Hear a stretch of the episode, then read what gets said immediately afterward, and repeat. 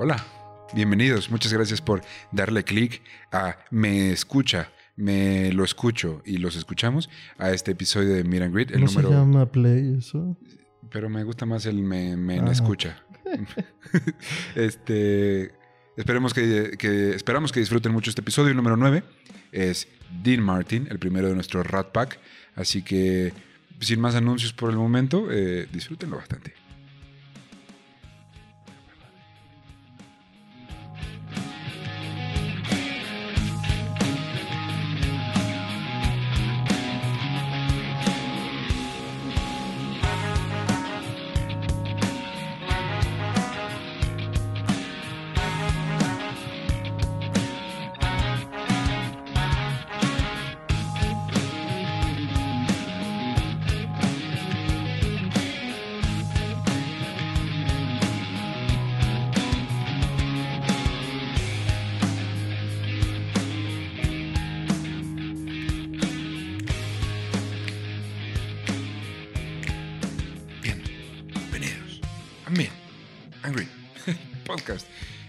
Ricardo Medina le contará a su mejor amigo Fernando Santamaría. la historia de la música a través de los íconos que la forjaron, las aventuras y desventuras de aquellos que soñaron con transmitir al mundo lo que sentían con sus notas y sus versos, para acabar siendo inmortali.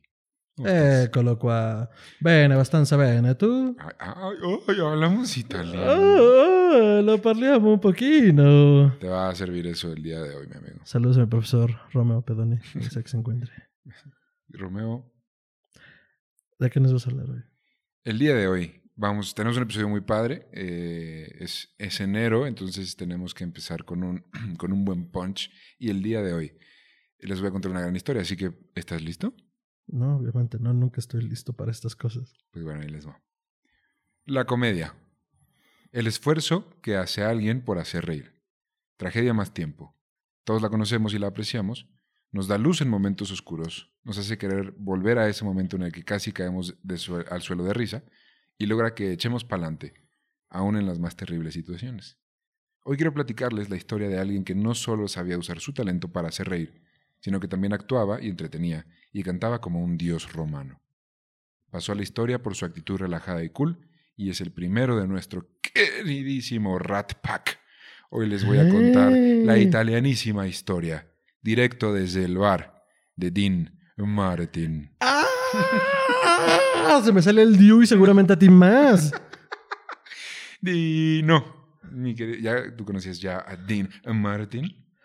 O sea, de oídas por ti y conozco su carrera como los highlights por ti, pero así como que digas, ah, me siento a escuchar. No, no, definitivamente no. Entonces, date gracias. Digo, estoy muy emocionado porque me interesa, porque me hablas mucho de él y del Rat Pack en general. Entonces, vámonos, recio. Y está, pues, aparte está Ujú, ujú. ahí enfrente en el póster, ¿viste? Está ¿En así su póster? carita toda bonita. Ah, claro. Así, vamos a enfocarlo para en que lo vean. Las revistas de por acá. Ahí ya lo están viendo, Dean Martin. A ver, ¿quién es Dean Martin de esos cinco que están ahí? De ahí ustedes pueden ver a cinco personas, una de ellas es mujer, así que la podemos descartar. Otro Ajá. de ellos el, eh, es Frank Sinatra, ese también seguro lo conocen. Y no me acuerdo, hay un actor por ahí cuyo nombre no recuerdo, pero sé que es, ah, creo que es Peter Lawford. Pero bueno, el chiste es que Ajá. Dino está en medio, a su izquierda, me parece, porque a la derecha está Sammy Davis, quien era un hombre afroamericano. O ¿Sí? sea, ¿es el del, el del cigarro? Ajá, justo, Ah, ok. exacto. Ya. Excelente. Pues ahí les va. Dino Crocetti nació el 7 de junio de 1917 en, en Stu- Steubenville, Ohio. Steubenville, Ohio. Su papá, Gaetano Crocetti, era un barbero inmigrante italiano y su mamá era Angela Barra, una mujer estilista de ascendencia italiana que vivía en Ohio. Su infancia la podemos describir como completamente italoamericana. Spaghetti con albóndigas, pasta fagioli, ir a la iglesia los domingos, jugar béisbol, ser boy scout y solamente hablar italiano hasta sus cinco años antes de comenzar a aprender inglés era parte de la infancia de este compadre. Cuando por fin aprendió a hablar inglés, hablaba despacio y con calma para que saliera bien. Y también desarrolló un gusto particular por las películas de vaqueros o westerns. O sea, pero las de vaqueros en general o los spaghetti westerns. En general, si había vaqueros, le encantaban. Desde chico aprendió a salirse con la suya, con su encanto, su belleza y su sonrisa. Llegó a trabajar de todo, desde lechero y despachador hasta asistente en una tienda, aunque realmente lo que le gustaba hacer era cantar, y como descubriremos a lo largo de este episodio, este chico narizón sabía cantar. Bueno, está bien, Arisa. Comenzó a hacerlo a cantar por centavos en cafés locales, pero esto no dejaba mucho dinero, así que se enroló con la única organización que se había beneficiado de la prohibición en Estados Unidos. La familia, el sindicato, el círculo cercano, la cosa nostra, o bien la mafia. Ya, sin tapujos, digo, estamos a más de 100 años de eso. Sí, creo entonces que creo ya. que ya, ya no es como Voldemort el que no debe ser nombrado. O sea, ya, ya, ya estuvo, ya, amigos. Dino se volvió dealer de cartas. Recordemos que para 1920 todo juego de azar en Estados Unidos era ilegal. Como el alcohol, ¿no? también. Y eh, también era repartidor de whisky, también completamente ilegal.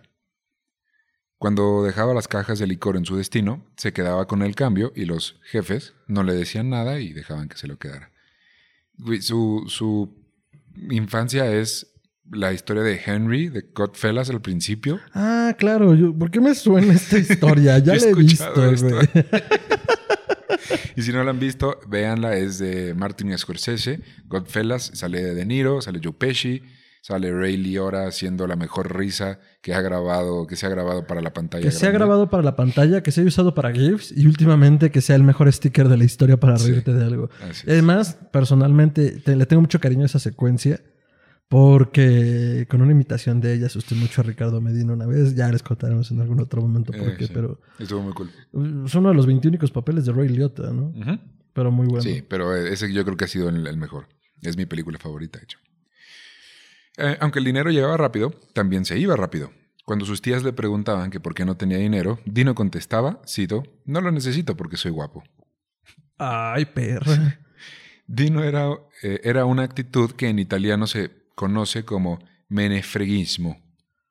¿Otra vez cómo? Menefreguismo. ¿Y ¿Qué significa eso? La traducción literal sería I don't give a fuck. Eh. O no dar una chingada por absolutamente nada. Ajá. Para este punto, Dean sabía que su camino debía ser el de cantante. Su otra alternativa eran las minas de acero que había en su pueblo, y aunque lo intentó por un tiempo, este no era para él. Boxeó durante una temporada bajo el nombre Kid Crochet, y también era croupier de cartas en algunos casinos ilegales. Le iba muy bien y para sus 18 años tenía un buen ingreso y mucho barrio. A los 22 entró a cantar a una banda, de estas bandas que tenían una orquesta detrás y eran, era un coro más Ajá. que una banda, Ajá. pero bueno, entró a una de ellas. Ah. Normalmente era una orquesta detrás, un cantante principal y un coro de otros cantantes. Entonces él, él era parte como O sea, coro. pero como estas big bands, Ajá. ah, solo como- él en las voces, ¿no? Exacto. Ah, el líder de esta banda, Ernie McKay, le dijo que sonaría mejor si su nombre artístico fuera Dino Martini. Luego se cambió de banda y también de nombre a Dean Martin y cantaba baladas románticas. En 1941 conoció a Betty MacDonald, una chica irlandesa de la cual se enamoró. Se comprometieron a las pocas semanas y en octubre se casaron. La vida de Dean después del matrimonio se basaba en ir de gira por todo el país para hacer dinero con el cual mantener a su familia, que se quedó en Ohio. En Ohio. Se quedaron en Ohio. Güey, no sé qué es más triste, el chiste o que me lo hayas ganado. Voto por la segunda. Ah, no fue a combatir nazis en la Segunda Guerra Mundial porque Ajá. tenía una doble hernia que ni él sabía que tenía. Pero que salió en su chequeo Ah, médico. La rodilla, la rodilla. Y no puedo porque la rodilla, joven. Ok. Ajá. O sea, pero a ver, salió en su chequeo médico, me imagino que después fue a hacer algo para resolverlo. Sí, sí, sí, Ah, se lo compuso. Pero ajá, por eso no pudo ir oficialmente. Mm, qué pena. Durante estos años de gira nacieron Stephen Craig, el, su primer hijo en el 42, Claudia Dean en el 44, y ya, hasta ahí vamos. Mismo año en el que le ofrecieron a Dean un Ajá. show en la radio llamado Songs by Dean Martin o Canciones por Dean Martin. Ah, qué bonito. Muy clásico. Ah, qué bello. Qué padre. También consiguió un trato con Diamond Records para grabar discos y ya sea gracias a sus conexiones de la infancia con los amigos de sus amigos o porque así se dio, consiguió dar muchos shows en clubs nocturnos, de entre ellos el Río Bamba en Manhattan, propiedad del notorio Louis Lepke Buchalter, quien fue el único mafioso de esas épocas a las que le dieron pena de muerte, al que le dieron pena de muerte. Ah, la verga. Fue el único al que mataron. Tangencialmente, ¿por qué? O sea, ¿por qué él y no otros? Pues, ¿qué, qué delitos cometió? Se su- que- les voy a investigar un poco más la historia porque de todos los que había, este fue uno y su único como gran mérito fue que fue el único el que le dieron pena de muerte. Pero Mérito. porque a él o sí- sea, es meritorio que te maten. Bueno, no, o sea, su único highlight, su único... Lo único remarcable de su carrera criminal es que a él sí le dieron pena de muerte. Y fue porque, según yo, fue porque a él sí fue comprobable el hecho de que era un sanguinario. Y a muchos otros los Ah. agarraron por evasión de impuestos, cosas menores que pues... O sea, incluso pero- entre los mafiosos seguramente era como paria, ¿no? Sí, Porque además, exacto. recordemos, la cosa nuestra tenía un código muy claro. No mujeres, no niños, no drogas. Ujú. Ok. Entonces a este, Y, bueno, imagínate no ser- lo que no tuvo que hacer para que a ese sí, bajo todas las de la ley, fusilazo o Órale. inyección. no sé qué. Ok. Entonces, Martin. En casa, en Cleveland, Betty y con dos niños, Betty y, dos ni- y sus dos niños comenzaban a escuchar rumores de infidelidades por parte de Dean, así que las peleas cuando llegaba a casa eran constantes. Estaban en Ohio. Ese chiste iba aquí. Nos O adelantamos. sea, hasta lo notaste, ¿no? Sí. Ah, nos adelantaste. Te adelantaste. sí. Ok. Cabe aclarar que Betty fue quien apoyó a Dean cuando no tenía a nadie y quien le ayudó a practicar a pronunciar su, a practicar su pronunciación de inglés, Ajá. Pasando de decir Madonna a un semicorrecto Oh my God. Semicorrecto. Semicorrecto. ¿Por el acento? Sí. No mames. Durante este periodo, Dean también se operó la nariz, así que su de por sí atractivo rostro pasó a ser un- una escultura griega. Lo escriben como muy guapo. O sea, ahorita lo puedes ver y a lo mejor les ay, no, pues él está guapo. Pero A ver, lo voy a enfocar porque es la única imagen que tenemos en la mano. sí, o si no está por aquí en una de las revistas con el Rat Pack. No es que en las revistas no se ve tanto. Ah, ok. Ok, sí, tiene su atractivo. O sea, a, a- a la, a la gente que está en casita tenía que hacerlo, Sí, no lo había hecho. Gracias. Eh, sí, o sea, el perfil, o sea, la nariz la tiene un poco más delgada, los ojos ligeramente separados. Sí, sí, tiene, tiene, tiene su atractivo, estoy de acuerdo. Y era más también este tema de italoamericano con clase. Ahorita vamos a llegar un poco a eso. La asociación de lo italiano y lo europeo con algo, algo con clase. Así es. Eh, pero Dean no la tenía fácil. Su competencia en ese momento era nada más y nada menos que Perry Como, Bing Crosby y un chico llamado Frank Sinatra. ¿Cómo? Bing Crosby, no el, el comediante, un Ah, cantante. Perry, ¿cómo? ¿Cómo, cómo? yo todavía caí, güey, aquí No, explicándote. no, ni caíste, güey. No la cachaste, por eso me estabas explicando. No entendiste qué estaba pasando. Pero me culpo a mí mismo, me culpo a mí mismo. por, por esperar más de ti de lo que sé que puedes. Sí, sí, güey, sí, o sea. La idea es que. Bueno, ya, entonces. Una noche en el Glass Hat Club en Nueva York, Dean conoció a Jerry Lewis. No a Jerry Lee Lewis, de quien ya hablamos en el episodio 1 de and Greet. No, sino el comediante. El comediante Jerry Lewis, eh, quien iba empezando su carrera a sus 19 años. Es un... Güey, empezó a los 19, ¿eh? Sí, es súper joven, súper chavo. Judío y toda la cosa. Sí. Sí, bueno, a los 19 supongo que seguía siendo judío. Sí, pues normalmente también los Te mantienes judío, ¿no? Y los católicos y los cristianos. Todo el mundo cumplimos 19 años si es que Ah, vivimos. Hasta Ok. Sí, sí cumples años. Eh, este versátil comediante comenzaba a hacerse de un nombre en los clubs nocturnos. Es, para los que no lo conozcan o no hayan escuchado de Importante. él, es muy importante en el mundo de la comedia, tanto así que es hasta como el abuelo de los estandoperos del día de hoy. Él empezó con esta onda de... No lo empezó, pero sí fue de los más grandes eh, comediantes en vivo. Es que fue muy polémico. O sea, él supo vender su número a través de la polémica. Es decir, temas que no eran bien vistos. O sea, recuerdo como toda esta comedia de Michael Carlin, David, LaChap- David Chappelle, LaChapelle, siempre me pasa. David Chappelle. Este, y bueno, todos los estandoperos de hoy día, como dices, eh, que manejan como su cotidianidad como algo gracioso. Ajá, Antes era complicado. sí. O sea, porque a ver, o sea, la comedia era dominada por hombres, sí, se hablaba de cosas de hombres y nos reíamos de cosas de hombres. Ajá. Pero él tocaba temas que si eran espinosos o de actualidad, que es como, oye, con eso no se jode, ¿no? Y él le valía madre. Y lo hacía en lugares públicos y, y maldecía en lugares públicos, lo cual estaba prohibido en ese momento. Y quiero aprovechar que hablemos de Jerry, de Jerry porque hay una serie muy buena en Amazon Prime que estoy rezando porque salga la tercera temporada, que se llama eh, Marvelous Mrs. Maisel Ah, que trata de una chica comediante que de- dentro de uno de los personajes dentro de, dentro de la serie es Jerry. ¿y no se le dino? No sé, es que va avanzando, o sea, por Ah. eso me urge que salga la tercera temporada, porque se centran en cómo una, eh, una señora de sociedad llama de casa de Upper eh, East Side de, de Manhattan se convierte en estandopera, güey. Órale. Entonces no les quiero spoiler mucho, pero en los primeros capítulos, o sea, se ve su quiebre, se ve su, su meltdown de la relación y de todo. Tiene dos hijos, marido. es judía Ok. y de repente acaba una noche ebria en el Yom Kippur haciendo un show de stand-up. Y bueno, se pone, se pone, la arrestan. O sea, dejemos Ah, lo que ok. la arrestan y no les spoileo de cómo está su show para que le vean potencial de comediante. Y en los episodios va saliendo. Entonces, este, de hecho, se coquetea con una- como que hay una relación entre ellos. Ok. Pero es como yo lo ubico más y bueno, también entiendo que se movía en estos círculos. Sí, y era totalmente de clubs nocturnos, entonces me imagino que por un, un poquito de ahí va la Justamente, serie. Sí, me- Me, justamente. llama la atención verla. El chiste es que se conocieron y se hicieron amigos eh, así inmediatamente. Pronto comenzaron a interrumpir el acto del otro hasta volverse una combinación de comedia musical que no se había visto hasta el momento. Era, fue más así como espontáneo de que, ay, le voy a jugar una broma en lo que canta. Y el otro, ah, le voy a jugar una broma en lo que cuenta. En lo que chistes". canto. Sí, exacto.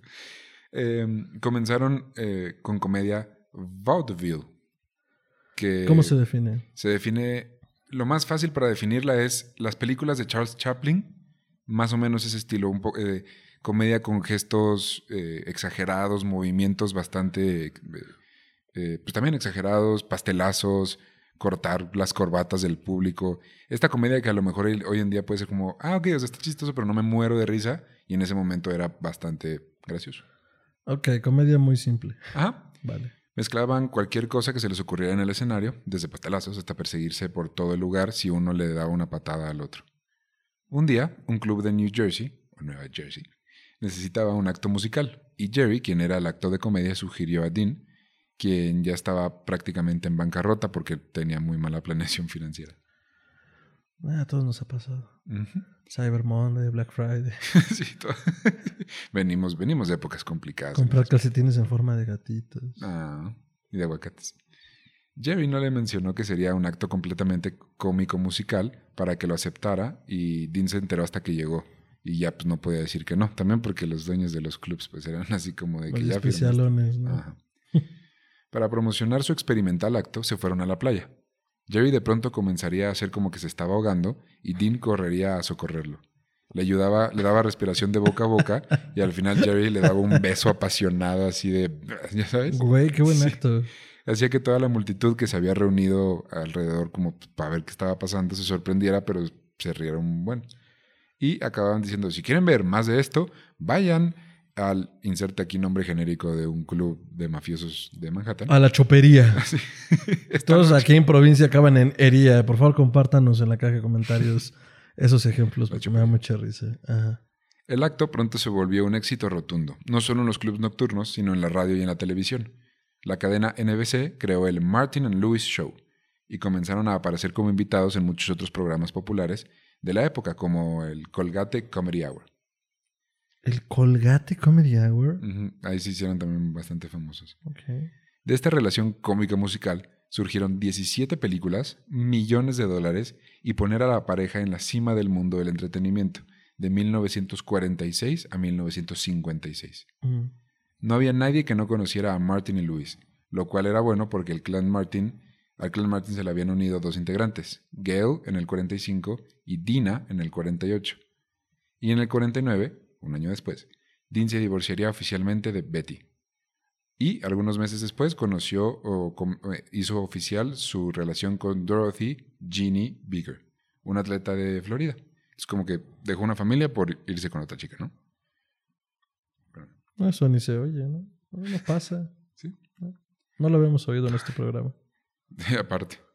Poco después nacería Dean Paul en el 51, Richie en el 53 y Gina en el 56.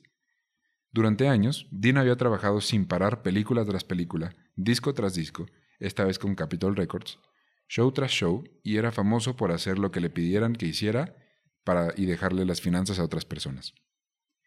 Esto a su vez llevó a que no solo no se pagaran los impuestos correspondientes a sus ingresos, sino que también entrara y saliera en bancarrota bastantes veces durante la década. Ah, grabó canciones legendarias y de entre ellas baladas italianas apalancado. ¿Eran canciones peculiares? No. No, pues eran legendarias.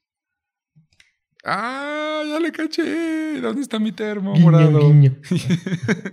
Lo siento, continúa. Eh, Grabó canciones legendarias, peculiares Y fantásticas. y fantásticas.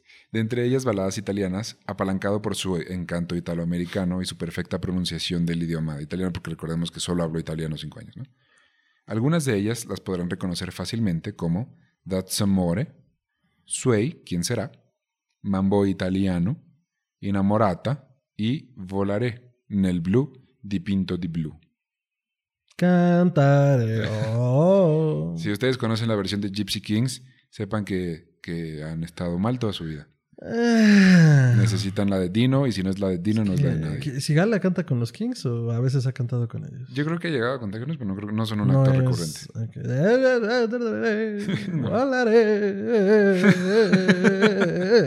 ok. No, a mí me gusta, pero sí es chistoso. Ok. Sí, pero después de escuchar la versión magnífica de Dino, sí, un poquito no. Dean era famoso por su habilidad nata de poder grabar un disco entero en dos sesiones. O sea, Ajá. iba, grababa, se salía, todo salía perfecto. Eso es ser un profesional, niño. En 1956, además de recibir su octava y última chamaca, Dean ¿Chamaca? O sea, su niña, pues su hija. Güey, ¿octava? Ya ocho hijos tiene, tuvo. No mames. Sí. Ok, no, sí, te decía, después del octavo hijo, hija. Güey, a ver, ¿en qué momento nos perdimos de algo?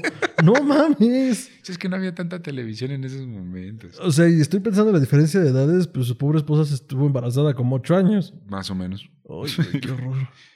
Dean culminaría con uno de los actos de comedia, justo en ese año, en el 56, y entretenimiento más importantes de la historia.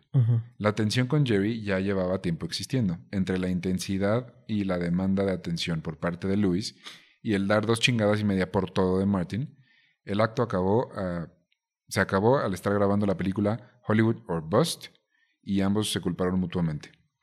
Martin declarando que la necesidad de Lewis de controlar todo y su ego eran intolerables, y Jerry, quien quiso forzar a Dina a hacer un papel que él no quería, declaró que no se podía seguir trabajando decentemente con su compañero. O sea, al final, egos, eh, obligar al otro a hacer algo que no quería, demandas de atención, el acto pues no puede seguir. Sí, pues dos monstruos del escenario en sus respectivas áreas demandando toda la atención. O sea, al final te alimentas de eso y... Te iba a decir, si no es tu mejor amigo no puedes hacerlo, pero ni así. Voy a utilizar un ejemplo que parezca fuera de lugar, pero Viruta y Capulina, dos de los más grandes comediantes de México No, de sí, comedia increíbles. blanca, o sea, tremendos. Ah, Un poco pensaba con lo que decías, no, es que los pastelazos, bueno, es que la comedia blanca tenía su encanto. Digo, no digo que sea la única comedia que debería de hacerse o transmitirse, pero tenía su encanto y ellos eran grandes amigos Sí. y conforme fueron pasando los años Se pelearon, ¿verdad, se pelearon tan feo que eh, Capulina prohibió que Viruta entrara a su funeral. O sea, No el día que yo me muera este güey no puede estar presente. Wow. Y jamás, hasta donde sea, jamás se reconciliaron. Entonces, no, ni siendo mejores amigos, la onda de los egos en el escenario es bien difícil. Ok. Vamos a llegar un poquito. Ya ahorita vas a ver cómo se pone esto. ¿Va a salir Viruta? No. Capulina. no. Ah, maldita sea. No, ya me voy entonces. La separación de Martin y Lewis fue noticia nacional.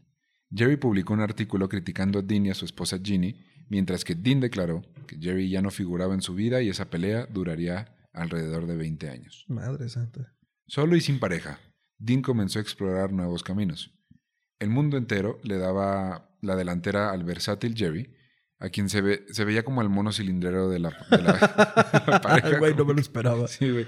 Así como, ay, él hacía como, Y el otro güey pues era sobrio y serio y el cantante, ¿no?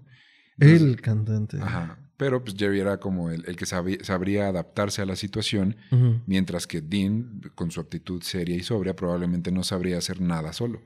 Pero esto no fue así.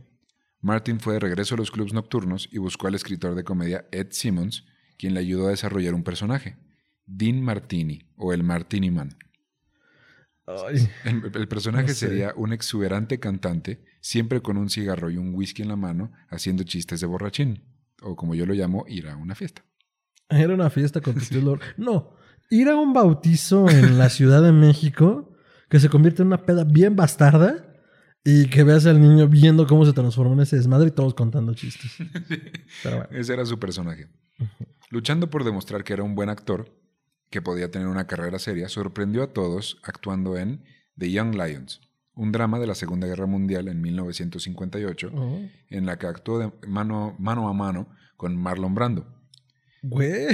Esta película le abrió un espacio en la realeza de Hollywood. O sea, le fue súper, súper bien. Fue o sea, como su... para arriba. Sí, fue como... De cero a héroe. en un chiste. y aunque a lo todo el mundo así de, ¿qué? qué? Ok, bueno, Y- si no son fans de Disney, lo cual lo veo muy complicado porque todos hemos visto seguro esa película, aunque nos cague. Hércules. Vayan a su Disney héroe. Plus ahorita mismo y No, pongan güey, Hércules. no, güey. O sea, mira, hacerle con Es la única manera ya de verla, güey. No, eh, yo pensé que iba a ser la única manera que Disney Plus nos, nos patrocine, pero no, Ah, caray. no te vendas, hermano. Patrocinan. Disney Plus. Y aunque a lo largo de los años Dino Martini era quien hacía las, las apariciones públicas y cantaba en los escenarios, Dean Martin era una persona completamente distinta. Un hombre de rutina que se levantaba a las 6 de la mañana, se tomaba un café y un pan para luego ir a grabar, ya fuera una película o un disco. Era un hombre extremadamente puntual, cuya más grande pasión en la vida era jugar golf, ya que este era un deporte perfecto para alguien que disfrute el silencio y estar solo. No usaba el carrito, ya que era el único ejercicio que estaba dispuesto a hacer, y le gustaba el bronceado natural que le dejaba el deporte. Mm. Se creó una mística alrededor de él, del borrachín, el- sus chistes en, en el escenario era de siempre estar borracho y la- el- la- eh, esto de tomar, el tomar, el beber Ajá. y toda la leyenda que hay detrás, pero él en realidad era una persona cero así. Pues a lo mejor no era más sana, pero no era el borracho. Exacto. Era como una persona normal. ¿Mm? Digo, ya lo hemos comentado con otros artistas. eh, esta, esta mitología del rock, por ejemplo, de Ajá. ah, todos son un desmadre y en las giras cogen un chingo y beben un chingo y se drogan un montón. O sea, sí los hay. Pero más bien, una vez que una banda se hace exitosa, sobre todo cuando se hace exitosa, Ujú. es como no, güey. O sea, es, es su trabajo, es un empleo. Así es. Tienen horarios estrictos. Entonces, se vuelve una tarea mercadológica mantener esa imagen como atractivo comercial. Pero la realidad es que ensayan un madrero y se duermen temprano. Y a lo mejor sí se pondrán una peda de vez en cuando, pero definitivamente no es como, oh, yo me inspiré mientras me metía 40 líneas de coca. O bueno, a lo mejor así se inspiraron, pero ya a la hora de ensayarla es 48 horas de ensayo seguidas. O sea, vaya. Ah, ok.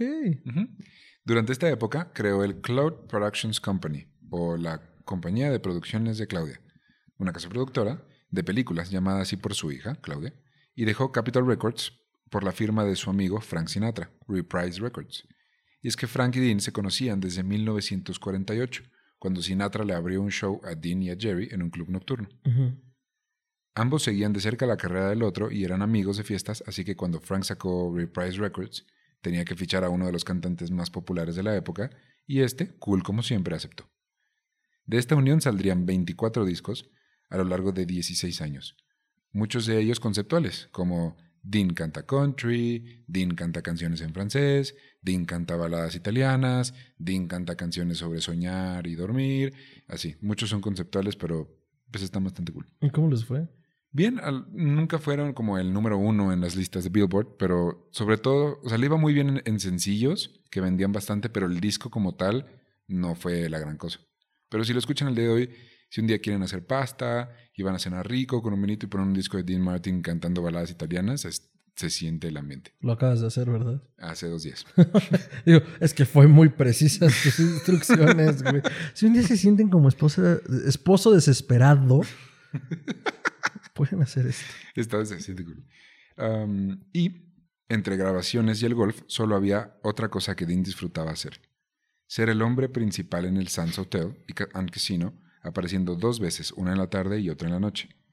El Sands fue un hotel y casino en Las Vegas, uno de los más importantes que al día de hoy ya se derrumbó para hacer otro en su lugar, que me parece que es el Venecia. Pero era el lugar al que podías ir para apostar, ver un show y embriagarte y que nada importara, ¿no? En el público solían estar grandes estrellas y personalidades de la época como Liz Taylor, Marilyn Monroe, Sammy Davis Jr. y el mismo Frank Sinatra. Estos dos últimos siendo un poco siendo más un prop que una pieza del público, ya que comenzaban a subir al escenario con Dean a jugarle bromas y cantar un poco. ¿Y a qué vienes hoy, Frank? Ah, vengo a hacer un prop. Sí. O sea, si se le antoja que suba, subo. O si se me antoja subir, subo. Exacto, así, tal cual. Qué chido. Era algo que no se había visto antes. Tres de las personas más importantes del mundo del entretenimiento juntos en un escenario. Y esto sucedía tan seguido que el cartel del Sands cambió de esta noche Dean Martin a esta noche Dean Martin, tal vez Frank, tal vez Sammy. Así tal cual, tal vez decía. Chance. Qué chido, qué chido. No, güey, qué chingón como audiencia. O sea, si era seguidor en esa época de la música, era como, güey, Sí. Es como cuando, no sé si ya contestó alguna vez, pero Calle 13 se presentó en la Ciudad de México y, y- y René, el, el líder vocal de Calle 13 en ese momento, pues estaba celebrando que había nacido su hijo y toda la cosa. Y salió la, la- Lila Downs a cantar una Órale. rola, no sé qué. Y luego el güey, miren, así tal cual. Estoy muy feliz de que nació mi hijo. Le compuso una canción en el nuevo disco que está. Ya la oyeron. Y pues quisiera invitar a mi amigo personal, Tom fucking Morello, al escenario. No y así sale Tom manches. Morello con su gorrita y su camisita a tocar Killing in the Name of the Rage Against the Machine. Órale. Wow. No sabes ¿Así? quién es Tom Morello, ¿verdad? No. Pero órale. Guitarrista de Rage Against the Machine. Audioslave, o sea, es, es- es brutal. Entonces, bueno, para quienes sí sepan, ahora entenderán lo que sentía la gente si era como, güey, vengo a ver a Dean Martin y tal vez se parezca a Frank Sinatra y si sale se me, me hago pipí. El Dio. Pues es que ya habíamos usado ese chiste, pero Sí, bueno. pero está bien. Esto Ya. que les estoy comentando y que estamos platicando se conoce en Las Vegas como la época que cambió la ciudad para siempre. Frank Sinatra, Sammy Davis Jr., Dean Martin, Peter Lawford y Joey Bishop, todos cantantes, actores o entertainers. No mm, sigo sin encontrar una traducción literal, pero una persona que se dedica a entretener en un escenario haciendo lo que sea necesario para que el público se mantenga. Mira, vamos a hacer esto, güey. A la próxima que no sepas, te vamos a castigar todos porque ya nos pasó con el, con el, con el Con símbolo el- de la I. Ay, que lo ¿cómo acabamos de leer antes de entrar al aire y no me acuerdo. El doctor Braham nos puso en un comentario, ¿cómo se decía? ¿Y cómo se dice? Ampersand. El ampersand. Entonces, güey, para ahorrarnos la pena, a la otra sí no sabes digas. Pero pues, Pues, es es, que como no showman, ¿no? Ajá, un showman, pero no, en el español es no hay una palabra que defina a, una, a esa persona que hace lo que sea con tal de Mm, Hay que buscarla, debe de verla. Bueno, Dean hacía chistes de borrachín, aunque en su vaso solo había jugo de manzana. Frank cantaba e intentaba ser igual de gracioso que su amigo. Sammy hacía imitaciones y los otros dos, Peter y Joey, eh, aparecían de vez en cuando, hacían un par de chistes, pero eran como el ente serio de la noche. La verdadera- el verdadero desmadre eran los primeros tres. Em, existen algunas grabaciones de esto. En YouTube existe un concierto completo de los tres. qué chingón. Y en Spotify y en Apple Music existen, existen dos discos que son un show de ellos. Eh, digo, estaría más cool verlos, pero si los quieres nomás escuchar, pues es como un podcast. La comedia en el siglo XXI que ellos hicieron puede parecer algo anticuada y extraña, pero en el momento en el que se hizo se consideraba una genialidad. Dean abriría sus conciertos con un ¿cuánto, llevo- cuánto tiempo llevo aquí? Sonaba, empezaba a sonar la, la melodía, o sea, la orquesta atrás comenzaba a tocar y él salía con el micrófono, así como que nomás viendo el espacio, y de repente nos solté, ¿cuánto tiempo llevo? Dos minutos. Ah. Y entonces empezaba a cantar, güey, así lo sé. no entendí. Ah, es que hay que verlo para entender. Ok. Modificaba las canciones para que dieran risa, cambiando el When You're Happy por un When You're Drinking o Cuando estás feliz por un Cuando estás tomando. Solía cargar a Sammy Davis y decir, cito, quiero agradecer a la NAACP por este premio. La NAACP es una organización de... eh, ay, se me fueron las palabras. De defensa de los derechos civiles de los afroamericanos. ¿no? Gracias. O sea, no me sé las siglas, pero sé que esa es su función. Eso es. Que al día de hoy lo ves y dices, güey, está cargando a un afroamericano diciendo eso. Ay, es que no puede ser. Pero en el momento no, no se veía, no había esta cultura de la cancelación o de lo políticamente incorrecto. Era un chiste que se hacía y daba risa y punto. Era más aceptado, pero sí se había cultura de la cancelación. Eso siempre ha existido. O sea, sí, pero no, Su nadie dinámica lo- era otra. Ajá. Y el día de hoy, pues la neta, si lo escuchas, sí, sí dices como, ay, güey, pues sí se la... Exacto. sí se la Te voló". brinca distinto. También solía fingir que se caía por borracho. Juntos, el Rat Pack hizo 21 películas, incluyendo Ocean's Eleven. Pueden ver el póster aquí abajito. Y si no, si les está sonando el nombre, pero más o menos no lo ubican, muchos años después se hizo un remake con George Clooney, Brad Pitt y muchas otras. Pero Matt Damon, Matt Damon, Matt Damon. Don Cheadle, ah, Andy García, no me acuerdo, o sea, puro... un bu- es un buen elenco. es y es un buen remake, pero el original pues fue del Rat Pack. ¿Y a ti te gusta el original? Está muy padre, es muy inocente, porque, Ah. di- digo, salió en los 60, entonces esto prácticamente no es un spoiler, pero se mete en un casino de Las Vegas a robar las ganancias del casino. Misma premisa.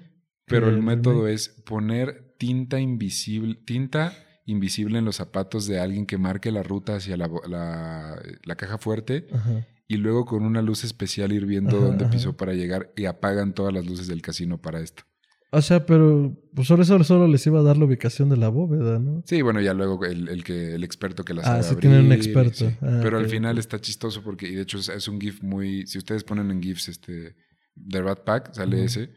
Están en un crematorio. Se supone que es- obtienen el dinero, lo esconden en, una, en un No, ataúd, No. están atendiendo la misa de dicho ataúd y en eso suena así como y voltea a Sammy Davis y le dice, ¿qué suena? Y le dice, es que abajo está el crematorio. Dice, ¿el crematorio? Sí. ¿Por qué?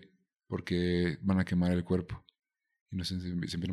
Güey, Güey, ahí está el dinero. están quemando el dinero. Entonces, poco a No poco es una toma perfecta en la que van mostrando a la banda y todos se voltean a ver así como, güey, güey, güey. Y el último es este Ocean, que es Frank Sinatra diciendo, puta madre, todo para Yo me lo imagino así, güey. Sí, así, sí. Drake. ¿Dónde está la puerta? Así, güey. ¿Dónde está el Ahí está el dinero. Sí. Pues juntos, regresando a la historia. Juntos eran las superestrellas y cuando acababan los shows iban a los casinos a gastar sus cheques tan pronto los recibían. Dean solía reemplazar a los croupiers para revivir un retazo de su infancia, dejando a los apostadores muy sorprendidos y con una anécdota increíble de por vida. Imagínate estar jugando blackjack y en eso tu croupier es Dean Martin y estás No así como, ah, así como con un cigarro.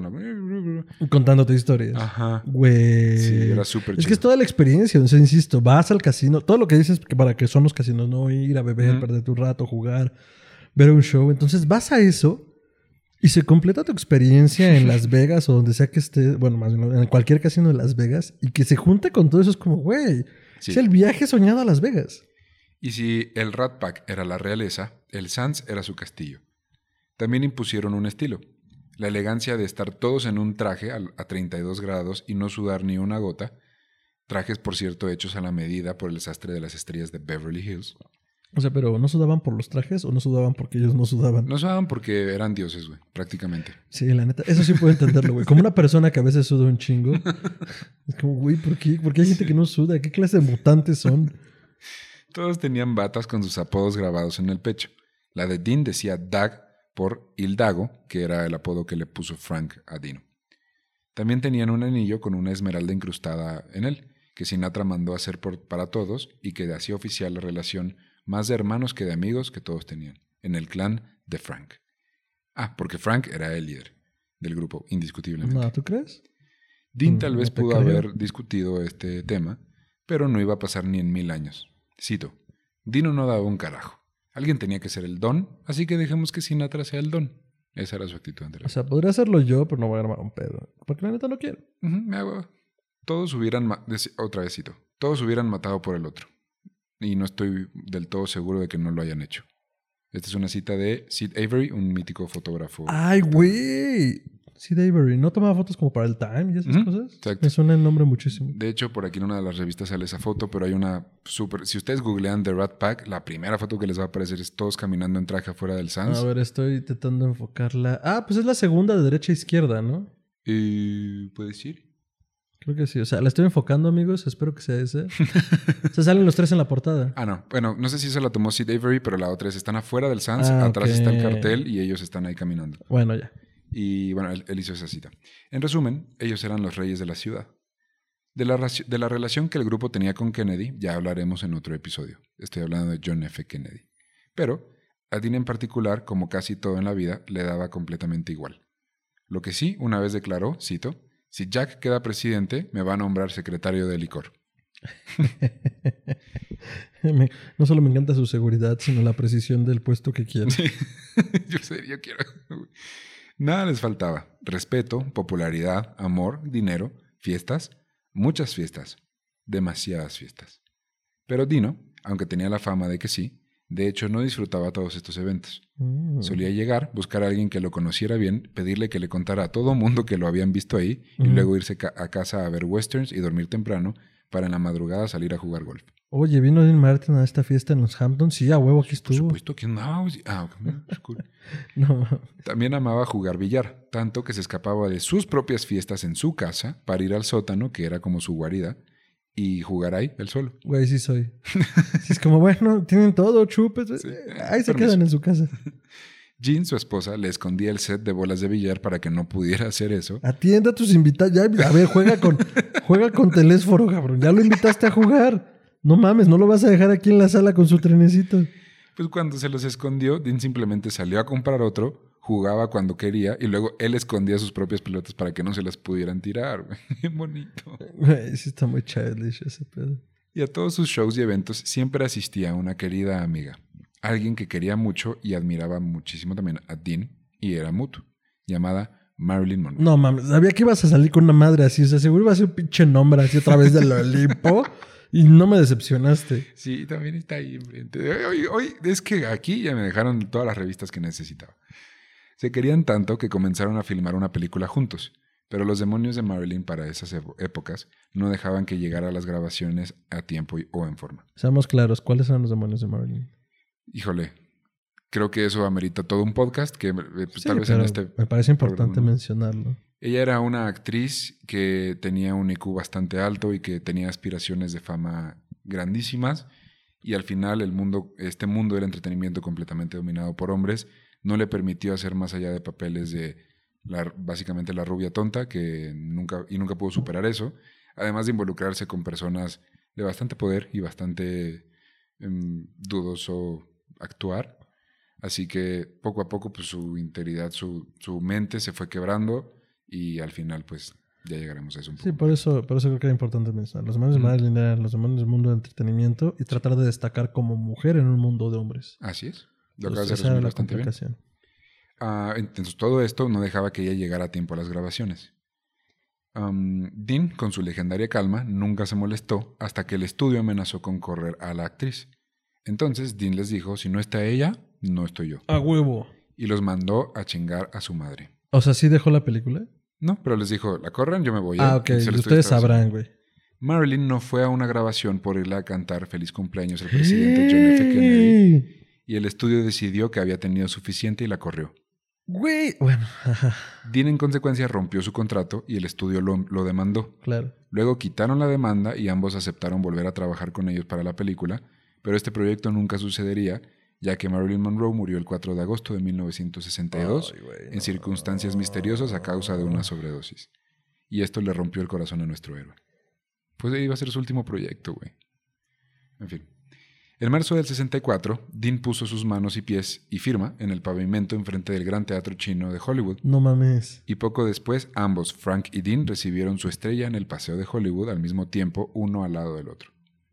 Cuando grabó la canción Everybody Loves Somebody Sometime, o Todo el mundo ama a alguien alguna vez, Güey, esa canción es preciosa. A mí me bonita. quiebra, me quiebra, güey. Súper bonita. Everybody loves somebody. escuchar a Fernando cantar. Everybody loves someone sometime.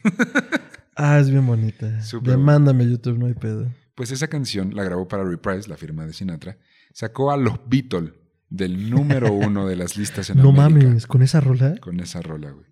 En el momento en el que se enteró de esto, le escribió a su más grande fan y una carta que decía, cito, si tú no puedes con los Beatles, lo haré yo, mi amigo. Ese más grande fan se llamaba Elvis Presley, No mames. quien muchas veces declaró que su máximo ídolo era Dean Martin e incluso su inspiración para la manera en la que cantaba. Me estás diciendo que existe un multiverso. o sea, que son canon. Elvis Presley es, Es canon. canon. Cito. Cito. Sí, Tobito. Cito. Así como yo era el rey del rock and roll, Dean Martin es el rey de lo cool, baby. Güey, lo amaba. Y le re- un- en su cumpleaños le regaló un pastel y lo partieron juntos. Luego, Dean luego fue a cantarle a la reina de Inglaterra. De su visita dijo, cito, es terriblemente linda, pero para ser una mujer tan rica no se viste muy bien. Güey. o sea, no voy a decir que no estoy de acuerdo, pero, Pero, güey, pero, güey. O sea, ve el tamaño de esos huevos. de la familia real declaró, cito, están bien, pero igual la única realeza que había conocido antes de ellos era Frank Sinatra.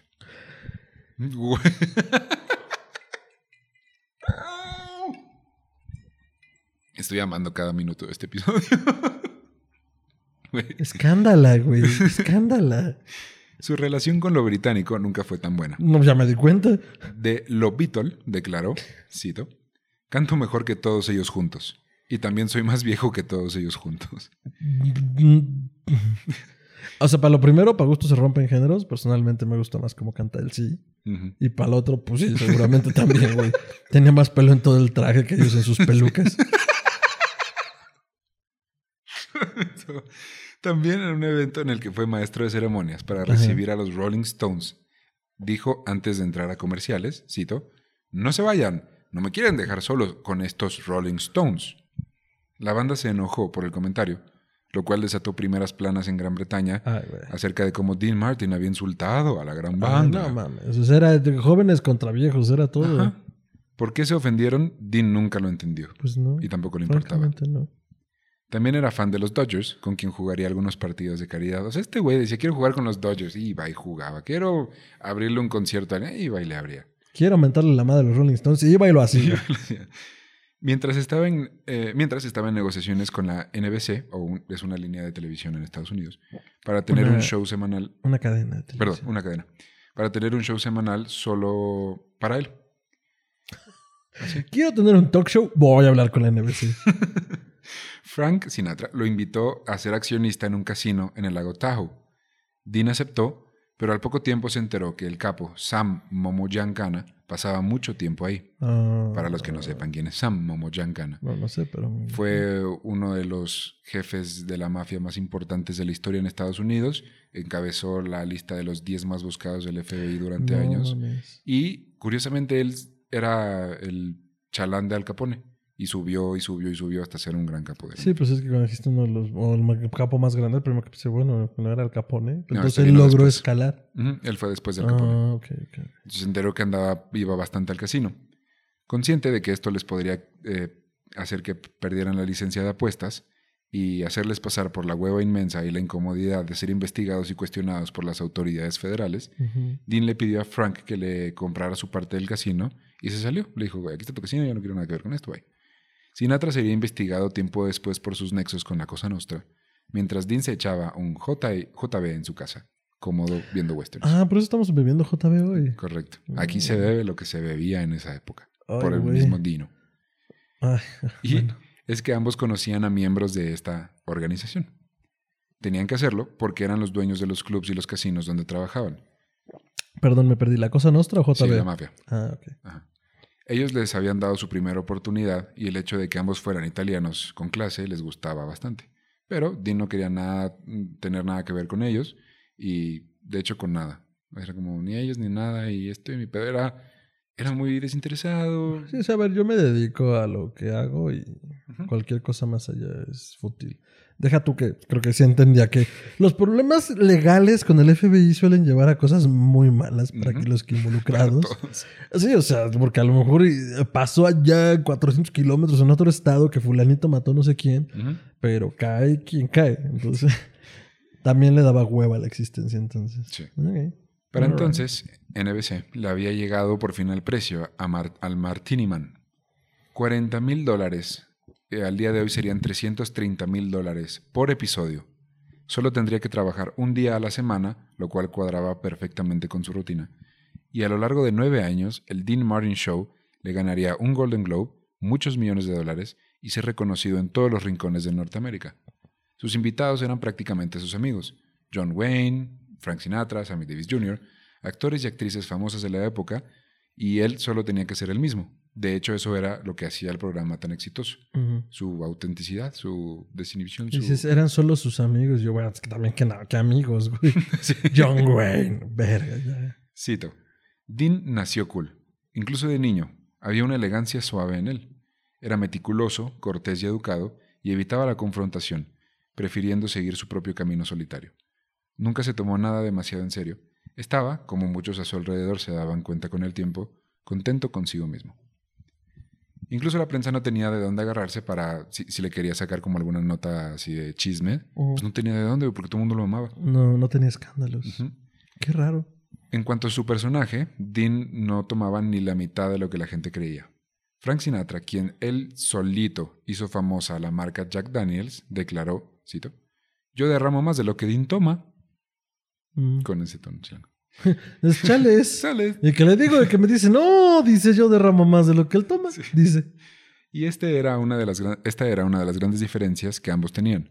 Frank era un lobo nocturno que nunca le hacía gestos ni a la siguiente copa ni a la siguiente fiesta, mientras que Dean quería estar en su cama a las 8 para irse a jugar golf a las 7 de la mañana.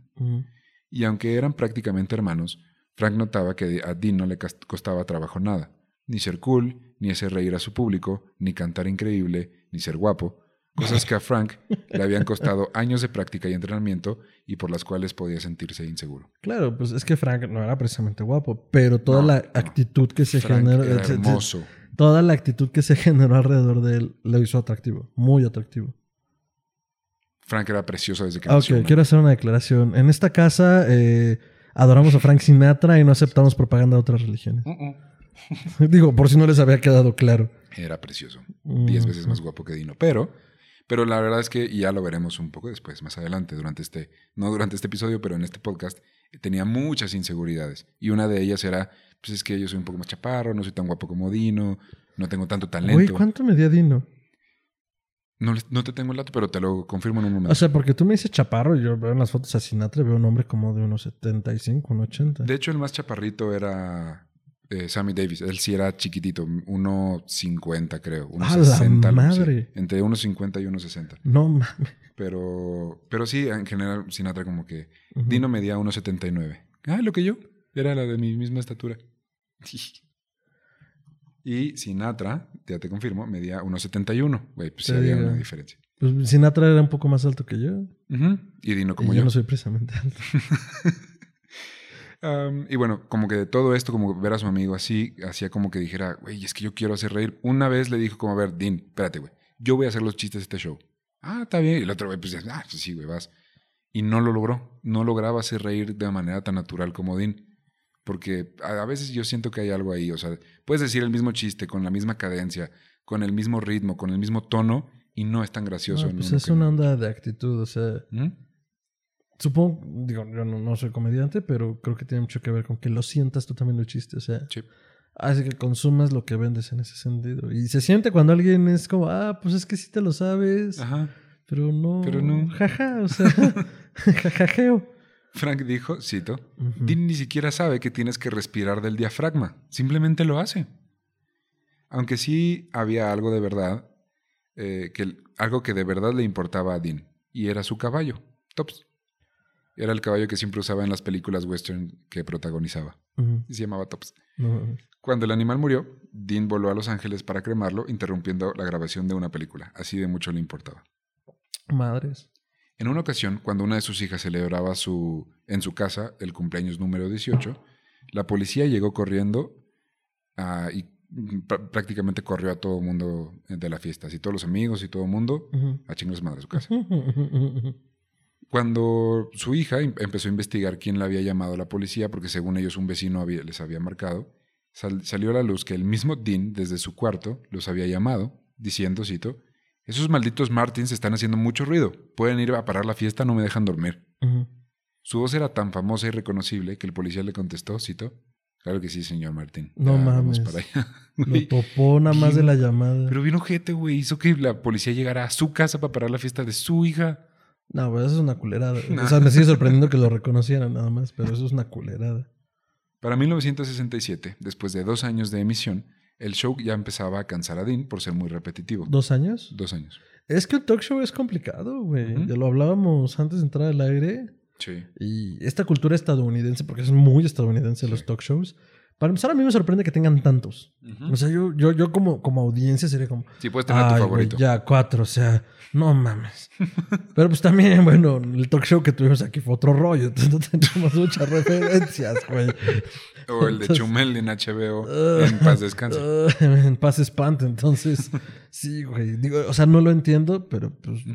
Entiendo que en algún momento si no pegas, no puede ser como a los cuatro o cinco está circulando y pues la gente se va a cansar, aunque seas Dean Martin. Pero él, o sea, la, la gente lo amaba, era número uno en Ah, rating. Él se cansó. empezó a Yo cansar y pensé dice, "Ay, que la hueva". gente. Ah, No, él.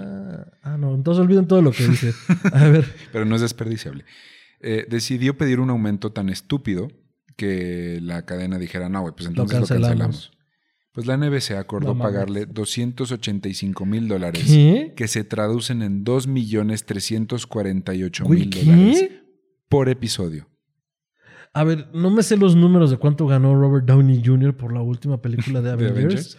Pero si esas madres tienen episodios semanales y te pagan dos melones al mes, yo creo que en un año haces más de lo que gana Robert Downey Jr. en una peli. Pues en un año ganó Bueno, no alrededor de año. 15 millones de dólares que se traducen a 123 millones 545 mil dólares al día de hoy. No En un año. mames. En un año, güey. Oye, ¿no hay que comprar un Play 5? Digo, uno. Digo, uno ya. un Uno a sobreprecio, güey. Con un control. Uno a sobreprecio, o sea. Ah, uno recién salido, el no, no, día no, del no, estreno. no, Uno a sobreprecio porque no hay, güey. Entonces en reventa. seguro, seguro, yo creo que no hay un pedo. O sea, se queda sin un peine de oro. Sí, sí, por No supuesto. mames, es un putero de dinero. En el 69 grabó la película The Wrecking Crew al lado de Sharon Tate. Esta película sería el debut para Bruce Lee en el mundo del cine, coordinando actores. ¿Te acabas de acordar de Once Sí, Upon a Time sí, in Hollywood? también, joya. Perdón, perdón. O sea, yo reconozco la carrera de Lee, no sé cómo era como persona, no lo he investigado. Francamente no me importa. Pero para bien y para mal, ahora que digan Bruce Lee, me voy a acordar de ese Bruce Lee. ¿Sabes que la familia me mandó? Justo por esto. O sea, yo no, yo, yo siento que se lo tomaron muy a pecho, Sí. pero entiendo las consecuencias eh, por lo que habían demandado a lo que proyectaban, y era esto mismo. Pues justo lo que sale en la película a- era lo que hizo para esta movie. Eh, coordinó a actores y a, y a Ah. dobles de acción. Bueno, no, en la película en realidad él se supone que va a salir como Cato en la película de la Avispón Verde. Él Ah, es actor. cierto. No, es coordinador de dobles. Ah, ok. Bueno, en esta sí fue coordinador de, Mm, de dobles y de actores. Y también fue el primer papel de Chuck Norris en un papel muy pequeño. Ah, es de esa película. A la película Mm. no le fue mal, pero se volvió icónica al ser la última película en la que saldría Sharon Tate, ya que seis meses después de su estreno, la actriz fue asesinada en su mansión por la autonombrada familia organizada por Charles Manson. Sí, en ese momento estaban entrenando un montón de películas. Creo que justo Polanski había hecho El bebé de Rosemary. Era un buen momento para ellos. Y, estuvo y sí, feo. pero si vieron Once Upon a Time in Hollywood, la última película de, Quentin Tarantino, justo sale un remake extraño en el que está Dean Martin en el footage original y cambian la cara de Tate por... No es cierto, no cambian la cara de Tate. Cuando Margot Robbie se mete al cine a ver su propia película descalza, Ah, lo que se ve en pantalla es la película original. Ah. Y se ve a Dino con Sharon Tate interactuando. Ahí vamos a poner en los show notes una foto en, en, este, backstage, pero... O sea, no es Margot Robbie, sí, es el footage de Sharon Ajá, Tate. Sharon Ah, Tate. qué chido que respetaron eso. Sí. Años de películas, discos y el show semanal pasaron como con una cómoda rutina para Dean hasta 1973. Tú derramas más de lo que Dean toma. Sí. para los que están en Spotify, Amazon Music y Apple Music. Mi amigo Fernando se acaba de derramar media cuba encima. Esto está en internet. Hola, internet. Hagan Ah, mi ya está, me perdí en el guion, güey. Aquí está. Años de películas, discos y el show semanal pasaron con una cómoda rutina para Dean hasta 1973, cuando se separó de Ginny y se casó con Catherine Hahn, una recepcionista de un salón de belleza en Beverly Hills. Dean adoptó a su hija, Sasha, y ese matrimonio fue lo peor que le pudo pasar al Martini Man. Poco después de la boda, Catherine se lo llevó a vivir a Malibu, lejos de su familia, su rutina, sus amigos y su campo de golf. A Florida, güey. A Malibu. Ah, Malibu. California. Ah, Digo, él vivía en Los Ángeles. Tengo un no trauma con. Florida al parecer, te juro que hay Florida. No, es que pienso, son como zonas de retiro hasta cierto punto. ¿no? Sí, de gente millonaria, pero sí. Ajá, pues, pues es que de esta vida cosmopolita Malibu, Sí.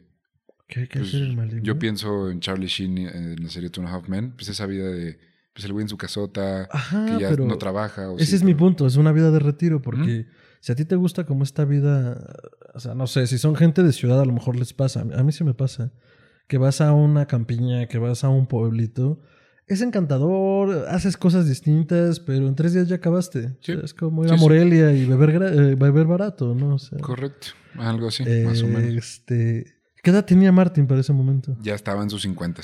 Ok, puede ser una edad del retiro, pero insisto, para alguien con ese ritmo de vida es la muerte. Como, güey, ¿qué hago aquí? Ya me aburrí. Sí. Um, Dean, bueno, adoptó a la hija de, de Catherine, Sasha, Ujú. Y, eh, y bueno, se fueron a vivir acá, a Malibu. Dame un segundito. Um, ok. Se alejó de todo el mundo, incluido Frank Sinatra. Incluso Kath, esta nueva esposa, llegó a involucrarse demasiado en el Dean Martin Show, al grado de que los productores le dijeron, oye, güey, ¿qué onda con esta chica? Porque nos está moviendo aquí muchas cosas, llevamos Se un buen ritmo. un chingo, ¿no? Dile que, que mucha calma, ¿no? Um, también cambió el nombre de su empresa de Cloud Productions a Sasha Productions. No mames. Sí. Dejó de grabar discos y se recluyó en su casa, sin aparecer mucho al público ni dar entrevistas. Vendió su mansión, mansión, su mansión, ah no, mal chiste. Vendió su mansión a Tom Jones por 1.6 millones de dólares, quedándose el 100% de su vida y tiempo en Malibu. Uy, qué horror. Un día salió la nota de que le habían disparado.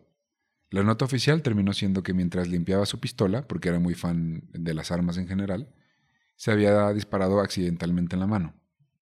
Pero sabemos, gracias a sus hijos biológicos, que él siempre había sido clínicamente cuidadoso a la hora de limpiar sus pistolas. Ok, entonces eso no fue. Seis días después del incidente, misteriosamente, Dean pediría el divorcio de Kathy, terminando un matrimonio de tres años. Ella se quedó en la casa y un montón de lana. Pero bendito Dios, güey. Digo, Sí. el dinero va y viene. Mira, tuvo, nomás se tuvo que, le tuvieron que disparar en la mano, alegadamente. El Des- dinero va y viene. Después de eso, Dean viviría en una casa o la otra, mudándose para buscar el sentido de familia y hogar que había podido conseguir con Ginny Ah, qué feo. y los niños, pero no tuvo éxito. En el 76, Frank organizó un evento que pasaría a la historia. Sinatra salió al escenario con Jerry Lewis, el viejo compañero de Dino. Le dijo, cito, Jerry, un amigo que ama lo que haces cada año quería venir a decirte hola. Próxima, el acto siguiente, voltearon mientras un ya medio viejo, Dean Martin, subía al escenario para reencontrarse con su compañero. Porque aparte, Jerry, ¿qué edad tenía? Jerry era más joven, ¿no? Sí, p- pon tú que Jerry tenía 40 altos, Dino estaba en sus 50 bajos. Más o menos esa diferencia había entre los dos. No, pues diez y tantos años. Y... Ujú. Sí, sí, sí. Jerry apenas pudo contener las No, bueno, lágrimas. Fue un evento mítico que reunió a una de las parejas más exitosas y amadas de la historia de la comedia, casi 20 años después de que se pelearan. Y es que ya había pasado rato, para el 75 Dean, perdón, Dean tenía 63 en el 75. Y Jerry ya 50 medios, más o menos. Verde, no, sí, ya estaba viejo. O sea, porque como un evento de reencuentro en tanto retiro a los 50, eh, se siente como bien, pero ya a cierta edad sí Sí. es como, ah, es que eh, el fin de una era. Oh. Sí. Um, Dean ya tenía dolores de espalda por jugar al golf diario durante décadas, dolores dentales y una desconocida adicción a las pastillas Percodan para el dolor.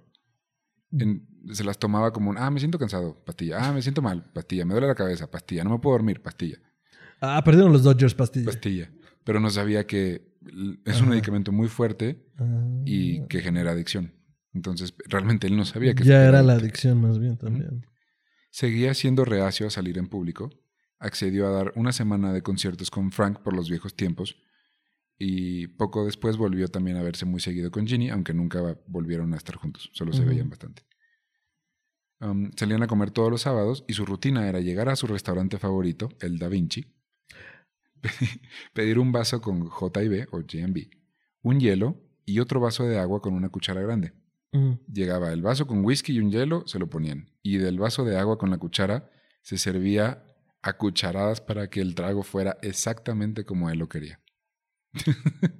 A cucharada sopera, güey. Ok. Luego cenaba pasta, pescado, algo de vino tinto y de postre un cappuccino al lado de un tiramisú. Uy, qué rico, güey. Llegaba a bromear también cuando el staff estaba demasiado ocupado y había gente esperando mesa, parándose de su lugar para acompañar amablemente al comensal hasta su mesa y luego regresar a la suya. Imagínate llegar a un restaurante y que Dean Martin diga, claro que sí, por favor, adelante. sí, güey. Gentil hombre. Gentil hombre. El 21 de marzo de 1987, su hijo, Dean Paul Martin, murió estrellando su avión en el costado de una montaña. Era un piloto entrenado de la Fuerza Aérea, pero ese día había muy poca visibilidad y las maniobras eran complicadas. ¿En La- qué año, perdón? En el 87. Ok. Ah, la tragedia unió a la familia y a Dean con Jerry, con quien habló durante dos horas por teléfono después del funeral. Se dijeron te amo después de casi 25 años. ¿Se dijeron te amo? Uy, güey, es el mejor bromance de la historia. Dean continuó haciendo shows en Las Vegas, aunque cada vez menos. The Rat Pack se juntó una última vez en, Pal- en Palm Springs para hacer el The Together Again Show, o sea, el show de Juntos de Nuevo. Juntos de nuevo. Ah. Um, en el 88, todo esto sucedió en el 88. Dean no estaba tan emocionado por hacer esta gira y después de solo algunas fechas volvió a casa porque se sintió mal. Frank y Sammy acabarían el tour solos. Dean celebró su cumpleaños 75 con Jerry Lewis en un escenario, haciendo bromas y esta sería la última vez que a ambos se les vería dando un show. También asistió a la celebración de cumpleaños tributo que le hicieron a Sammy Davis Jr. poco antes de que muriera. Quería cantar su dueto, Sam's Song, pero Sammy estaba demasiado enfermo y a Dean también tenía muchos dolores, así que solo subió a contar un par de chistes y ya. En el video, porque existe, está en YouTube, Sí, Se pero le ya es puede más ver. reciente. Sí, se le puede ver cansado y en general pues ya viejo. Cuando Sammy Davis Jr. murió el 16 de mayo de 1990, se llevó una parte de Dean con él. Al poco tiempo se mudó de regreso a Beverly Hills, pero tuvo que dejar el golf atrás por su condición física. Pasaba los días viendo la tele, solo en su pijama y fumando. En el 91 dio sus últimos shows en Las Vegas antes de que le encontraran unos tumores en los pulmones porque había fumado pues literal toda su vida. O sea, Sí, o sea- no pasa factura, no acaricia. Perdón, El cigarro no acaricia. El cigarro no acaricia. Su oído izquierdo también había dejado de funcionar bien. Oh. Un día, el viejo Frank Sinatra le habló para que fueran a comer. Seguían siendo hermanos, pero se veían cada vez menos, y la conversación fue algo así. Se sientan en la mesa del Da Vinci's y Frank le dice, Vi a Bullethead la semana pasada, dijo que te mandaba saludos. Dean contestó, ¿qué? Sin poder escuchar bien. ¿Dices cómo? Dije que vi a Don Rickles la semana pasada, ya sabes, Bullethead. ¿Qué? El asistente de Frank, que estaba en la mesa, le dijo que, más bien le pidió a su asistente que le subiera, eh, que, perdón, el asistente le dijo a Frank, güey, súbele a tu volumen de voz porque no te está escuchando, Dean, porque está sentado de su lado izquierdo. Del lado que no oye. Sí. Y en su desesperación, después de haberlo intentado ya un par de veces, le- se quitó su propio aparato del oído y se lo dio a Dean. Frank Sinatra traía un aparato del oído Sí. y se lo dio a... De... Se lo dio a Ah, Dino. qué- Y cuando se lo, Dean se lo puso, Ajá. lo volvió a intentar gritando. Vi a Ricos la semana pasada. ¡Dios santo! y Dino volteó y le dijo, Pero "Oye, no grites. ¿Pero por qué gritas, güey, si te escucho perfecto? pero, pero ¿por qué la agresión, Y güey? cuando Dean le dice eso, Frank le dice, ¿qué? No te escucho nada. No, güey, no, no, no. Esto es de guion de güey. Está un poquito, a mí me se me hace un poco triste porque... Triste, pues, pero pero- tierno. o sea, digo, mira, creo que es una onda de abrazar la vejez. Sí. nos da miedo porque, no sé, tú y yo y la gente que tenga nuestra edad, pues hemos sido jóvenes mucho tiempo. Es no, es que es complicado pensar en la vejez. Entonces, yo sí trato de encontrar la ternura Sí, de, güey, a ver. lo, lo importante es que lo están intentando. En 1995, a las 3.15 de la mañana, el 25 de diciembre, después de haber colgado el teléfono con Frank Sinatra, diciéndole te amo y contándole un chiste que lo hizo caer al suelo de risa, No. Dean Martin murió a los 78 años en su cama. La ciudad de Las Vegas le rindió tributo apagando todas las luces de Las Vegas Strip durante un minuto. ¿De Las Vegas qué? Las Vegas Strip es la calle. Güey. Las O sea, luces de Las Vegas. A ver, quiero que consideren la dimensión de eso. Sí. Hay ciudades que nunca duermen. Ajá. La Ciudad de México. Nueva York, París. Tokio, París, hasta cierto punto el Cairo en algún momento de su historia era una, también una ciudad que nunca dormía.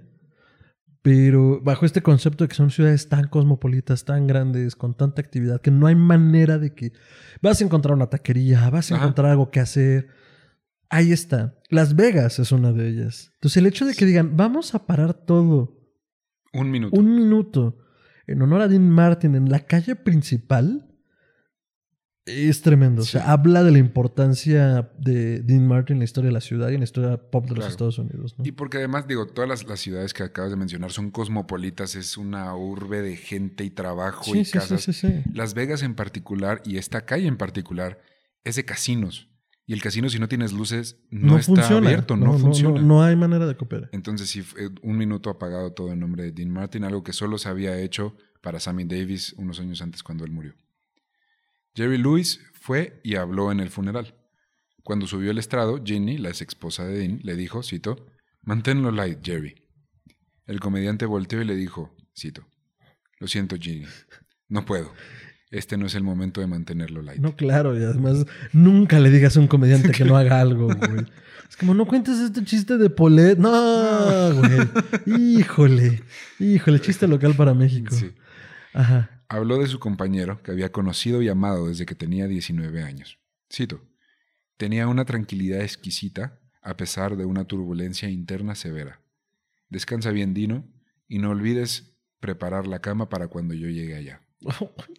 Cuando acabó, todo el funeral estaba en llanto, Jerry incluido. Cuando bajó, abrazó a uno de los que estaban en el funeral y se quebró. Cuando le preguntaron si estaba bien, solo pudo decir entre sollozos, cito, no, no, no, no lo estoy. Acabo de perder a mi compañero y a mi mejor amigo. Trago. El dolor y su propia salud que iba en declive no dejaron que Frank Sinatra fuera al funeral de Dean Martin, pero este acompañaría a su amado Rat Pack tres años después. Jerry Lewis viviría hasta los 91 años, muriendo el 16 de marzo del 2017. Güey, ¿qué? Jerry Lewis vivió hasta marzo del 2017. Me siento muy mal por no haberlo sabido. O sea, que, que compartimos poca distancia yo y la existencia de. Jerry. Y segundo, wow, güey, qué aguante. Debe ser De por ser hecho- judío. Sí, Dieta kosher. sí, sí, en Netflix hay una serie que se llama Comedians in Cars Getting Coffee, protagonizada, bueno, más bien conducida por eh, Jerry Seinfeld. Sí, sí, sí, sí. sí. Y uno de los episodios es con Jerry Lewis poco antes de que muriera. Wow, eso va a estar Sí. muy chido. Súper padre. Va, y habla va, de habla va. Quisiera cerrar este episodio con una cita de Dina Martin, la hija de Dino.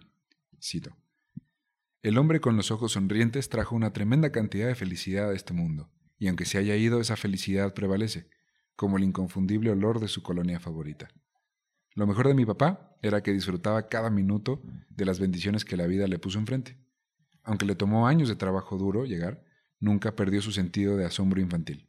Solía decir, no cambiaría de lugar eh, con nadie en el mundo. Es increíble que todo esto me sucediera a mí. Estaba destinado a ser un apostador. Nadie nunca esperó esto de mí. Nadie. Y esa fue la italianísima historia de Dino Martin, de Dino Crocetti, Dean Martin, el Martini Man, Dino Martini, como lo quieran conocer o escuchar. Esa fue su historia. ¿Te gustó? Muy chingona. Primero que nada, porque es una liviana en relación a otras cosas que hemos escuchado últimamente. Sí, Así de, muy- y entonces de repente, cabrón. Ay, güey. no, la de Martin me parece, o sea, estoy seguro que si le empezamos a rascar todavía más, habrá episodios interesantes, movidos. Digo, el hecho de estar relacionado con gente como Sinatra, seguro tiene una cantidad innumerable de aventuras duras, Claro. aunque él no fuera un hombre que quisiera relacionarse con gente peligrosa, ¿no? Digo, al Sí, final sí, sí. ahí estaba en ese ambiente y, bueno, trataba de mantenerse al margen.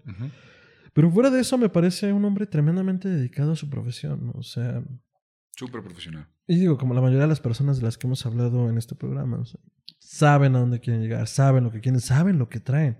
Sí. Dices, ok, este, este es mi nicho, a esto me voy a dedicar, pase lo que pase. Y francamente, a riesgo de sonar a filosofía barata de librería, de cafetería. De separador. ¿De qué? de separador. De separador. Pues es que creo que es mucho el mensaje de estas carreras que hemos explorado hasta ahora. Si lo quieres, hazlo. Nadie, nadie dijo que va a ser fácil, porque además si fuera fácil cualquiera lo haría. Pero creo que todos tenemos la capacidad de hacer lo que nos plazca en el sentido amplio, ¿no? Entonces yo me llevo mucho como... Eso y la amistad que tenían entre ellos me parece valiosísima. O sea, como-. Y Cuando, vamos di- a- cuando dije este, este bromance, lo decía genuinamente. O sea, claro, quería que se rieran, pero eh, lo decía genuinamente. O sea, es un bromance en, en el sentido, es una relación de mucho amor entre dos, entre dos personas. Enorme esa parte. Y eno- enormes y además, bueno, sin estigmatizarla de, oye, es que son hombres. No, pues es que son amigos, como Sí, cualquier sí, tipo de amigos que se quieren genuinamente, ¿no? Entonces eso me pareció muy bonito, francamente. Y, eh, Francamente. Dios, Dios mío, por favor, hashtag francamente. Hashtag, por favor, Sí. corran las redes. Acabamos de regalar un hashtag. Y este. Y nada, se me hace una historia con la que me voy, no solo con muy buen sabor de boca porque estuvo tranquila, sino que neta ahorita sí voy a ir corriendo a, a- a escuchar la lista para ver qué más ha hecho Dean. No es un comercial, ay, guiñé mal. Pero este, sí, sí, la verdad sí me interesó en la carrera de Dean Martin más allá de su rola, que como ven sé y me gusta y pues explorarlo, explorar su vida y su música. Sí, y esa es esta actitud de, de que te dé igual de, de ir con la corriente, andar por la vida sin andarte preocupando por de, de más de las cosas. Correcto. Así que solo me queda preguntarte, mi amigo, tus redes. A mí me pueden encontrar como arroba mantrasaya, eso es mantrasaya con I latina y doble A al final. En Twitter y en Instagram. En Facebook me encuentran con Fernando Santamaría. Eh, en la fanpage tengo una foto de Sultán muy simpática. Y pues ahí pueden en esas tres redes seguir las voces de mis cabezas. Ah, porque tengo varias. pueden seguir las voces, las voces de mi cabeza. Comparto mucho sobre terror, magia, ocultismo, casos supernatural, literatura y todo lo que tenga que ver con la cultura del horror. Y bueno, comparto todo lo que hacemos en Historia Colectiva Podcast, que pueden encontrarlo en sus diferentes redes también, en todas las plataformas de podcasting y como Historia Colectiva Podcast en Twitter, Facebook e Instagram. Ahí nos pueden encontrar y compartimos eso y otras cositas, otros proyectos con quien colaboramos. Esténse atentos, hay cosas muy interesantes que vienen en camino. A veces algo yo. Y, este, y que han salido en estos días también. Y pues nada, ahí pueden escuchar todo. Asombroso. A mí me encuentran como arroba tiranosaurio Rix, Instagram y Twitter. Y a este podcast lo pueden encontrar como arroba Podcast, eso es arroba MGRT podcast, en Instagram, Twitter y Facebook y ahí estaremos compartiendo las notas de este episodio, las portadas, los trailers, eh, material asombroso e increíble, musical, cómico, mágico, Místico. De, místico, de las personas de las que hablamos. Y eh, este es el, el, episodio previo a mi cumpleaños. De ¿Ah, hecho, cumples años? Este, a veces, normal, normalmente, procuro. Cuando no es año bisiesto. Procuro. Así que, pues, si quieren darme algo de cumpleaños, Es denme- neta. ah, regálenme un me encanta, un me encampana, Ah, ok, un me ok. suscribo, un comentario de feliz cumpleaños Rich, feliz cumpleaños Tiranosaurio Rix. Neta acabas de pedir eso. Sí, Ay, pues, felicítenme. Felicítenme porque es mi cumpleaños y me gusta va, ser el centro de se atención. Vale, se vale. Y este, recuerden que también va a estar ahí la playlist llamada eh, M eh, ampersand G. Ah, ¿eh? Mm. M ampersand G. eh, episodio 9, Dean Martin, o si no, aquí abajo está la liga para que le den clic, se vayan a, a Spotify, le den Directo. clic en play y escuchen Volaré. Oh, oh, oh, oh. Muchas Cantaré. gracias. Oh, oh, oh, oh, y coméntanos qué piensan también del Sí, episodio. así es, Y de Dean Martin, y de todos los demás. Y esperen el siguiente episodio el siguiente jueves. Muchas gracias por estar aquí. Los, eme- los amemos, los amamos, los queremos, los adoramos. Gracias. Adiós. Ah, y recuerden que la vida sin música es un etcétera. Bye bye.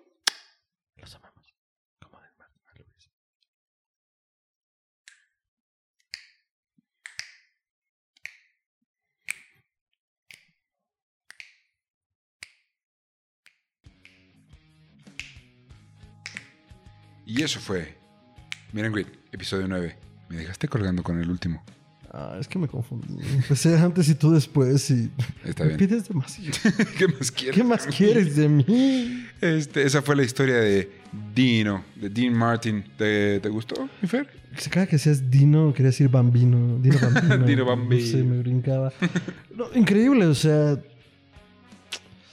Antes de entrar al aire le preguntaba a Ricardo qué significaba el Rat Pack para él, muy a propósito, para esto. y me decía que es como libertad, es esta seguridad de hacer lo que quieres. Y yo me quedo con eso con Dean Martin. O sea, no solo porque seguramente conforme lo vayamos abordando a todo el Rat Pack será la misma sensación y concluya lo mismo, sino que siento que él tuvo una tranquilidad, como ya decíamos en la conclusión del programa hace un rato, a esa tranquilidad de tratar de hacerlo lo mejor posible. Y o sea, seguro tuvo embrollos y como decía, le rascamos y va a haber algo, porque es difícil no tener problemas a lo largo de la vida. Si no los tienes, significa que no estás haciendo algo, cosas, nada. Sí. Pero dentro de todo él buscó como llevársela leve, hacer lo que le gustaba, resolver sus problemas, crecer como persona, crecer como artista. La verdad es que no puedo decir que es una vida ejemplar, no- creo que eso es muy complicado, o, o moralmente me parece una tontería, Ok. porque cada quien vive su vida. Sí, por Entonces, lo que yo le puedo reconocer es eso como a muchos otros. Una gran vida, una gran voz, Sí. y pues voy a, ahora otra vez, lo reafirmo, voy a correr a escuchar esa lista porque eh, algo que me gusta de poder participar en este programa y que nos des la oportunidad a través de lo que tú haces de, de entrar a la vida de estos eh, grandes conocidos, a la parte desconocida, es que uno va por la vida diciendo, ah, sí, Dean Martin, claro, del Rat Pack o Sinatra. Pero ¿cuántas veces nos detenemos verdaderamente a pensar en las figuras, no en conocerlas? Y más allá de ser fan, sino pues de entender su influencia en la cultura pop, en las vidas de otras personas, por qué hicieron lo que hicieron. O sea, ya hablábamos, por ejemplo, de Marilyn Monroe. Las implicaciones que tuvo que le cantara feliz cumpleaños al señor presidente no son poca cosa. Claro. Por eso yo hacía mención directamente a Norwich. Di cuáles son los demonios de Monroe. Sí, sí, sí. Y ya lo hablaremos seguro en el programa cuando lo tengamos o si lo tenemos. Pero esas influencias y esos impactos a mí parecen interesantísimos.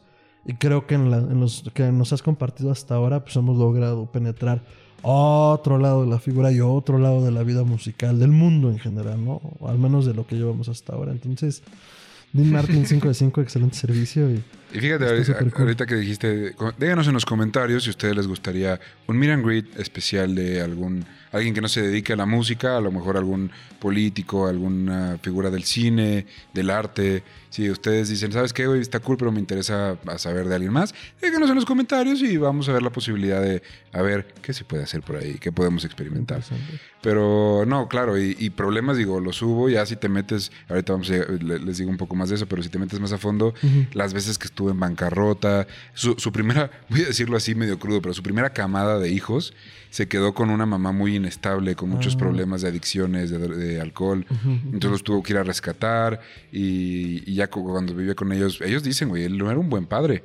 Por supuesto que no lo era, nunca fue abierto, era una persona muy cerrada, muy... eh, se quedaba las cosas para él mismo, pero al mismo tiempo, pues como público lo disfrutas porque es un completo profesional y se dedicó a hacer su trabajo lo mejor que podía, dándonos canciones increíbles y un show de comedia también muy padre. Ahí van a estar algunos videitos que vamos a compartir del Rat Pack en acción, es lo más divertido que hay en la vida. Eh, bueno, a mí me gusta mucho más. Pero ahí les van. Básicamente, bueno, ya saben que esta sección nos gusta usarla para recomendarles de dónde saqué yo más que nada la información y si hay algún otro lado donde puedan conocer de estos artistas. Así que el libro, digo, no, no saqué la mayor, sí, la mayoría de la información salió aquí, pero no toda. Fue este libro que se llama Memories Are Made of This o Las memorias están hechas, hechas de esto. Eh, es una canción de Dino y está escrita por su hija, Dina Martin. Y básicamente te platica de lo que fue ser la hija de Dean Martin, cómo fue su vida, qué fue lo que vivió.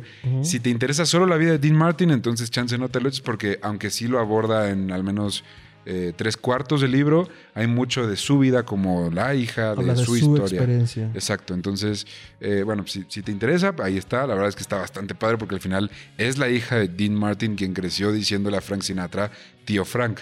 Entonces, historias en esa vida existen.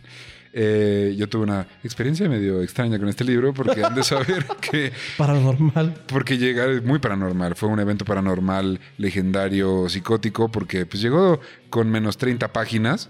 Entonces hubo que hacer una investigación más a fondo en otros medios.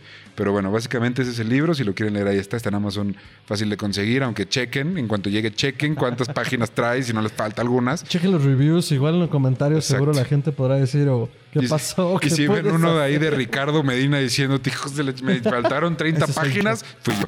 Pero, este, pero bueno, está. Y como recomendaciones ya finales, en YouTube encuentran el concier- un concierto completo de The Rat Pack en un este, aniversario para Sinatra. También encuentran la película de Young Lions o Los Jóvenes Leones, que es esta película que protagoniza Dino con Marlon Brando. Y me parece que si tienen suerte y YouTube no lo tumba, también podrían encontrar el Ocean's Eleven del Rat Pack. Pero esa es más complicada porque esa sí, eh, sí trae derechos de Warner, me parece. Y por un tiempo estuvo disponible en Netflix y luego la quitaron. Entonces, si la buscan, seguro por ahí la encuentran. Ar. Sí, es interesante ver cómo interactuaban en el cine estos tres. Eh, cuatro, porque también sale, o sea, creo, Joey. Bishop. Pero es que siempre es como, ah, sí, el Rat Pack, pero ubicas a los tres, a los otros dos. Pues sí, ahí estuvieron, sí, ahí, o sea, que estaban, estaban, pero pues no, tampoco eran tan, tan relevantes, ¿no? No, no, es que al final quienes se apropiaron del Rat Pack fueron ellos, Claro. o sea, del concepto. Tú dices Así Rat. Pack, ya, son sí o sí ellos tres, nadie más. Chip. Y ahí ahí dijimos nuestras redes hace rato. Y recuerden que va a estar la playlist. eh, MG, MG episodio 9 Dean Martin para que le den clic.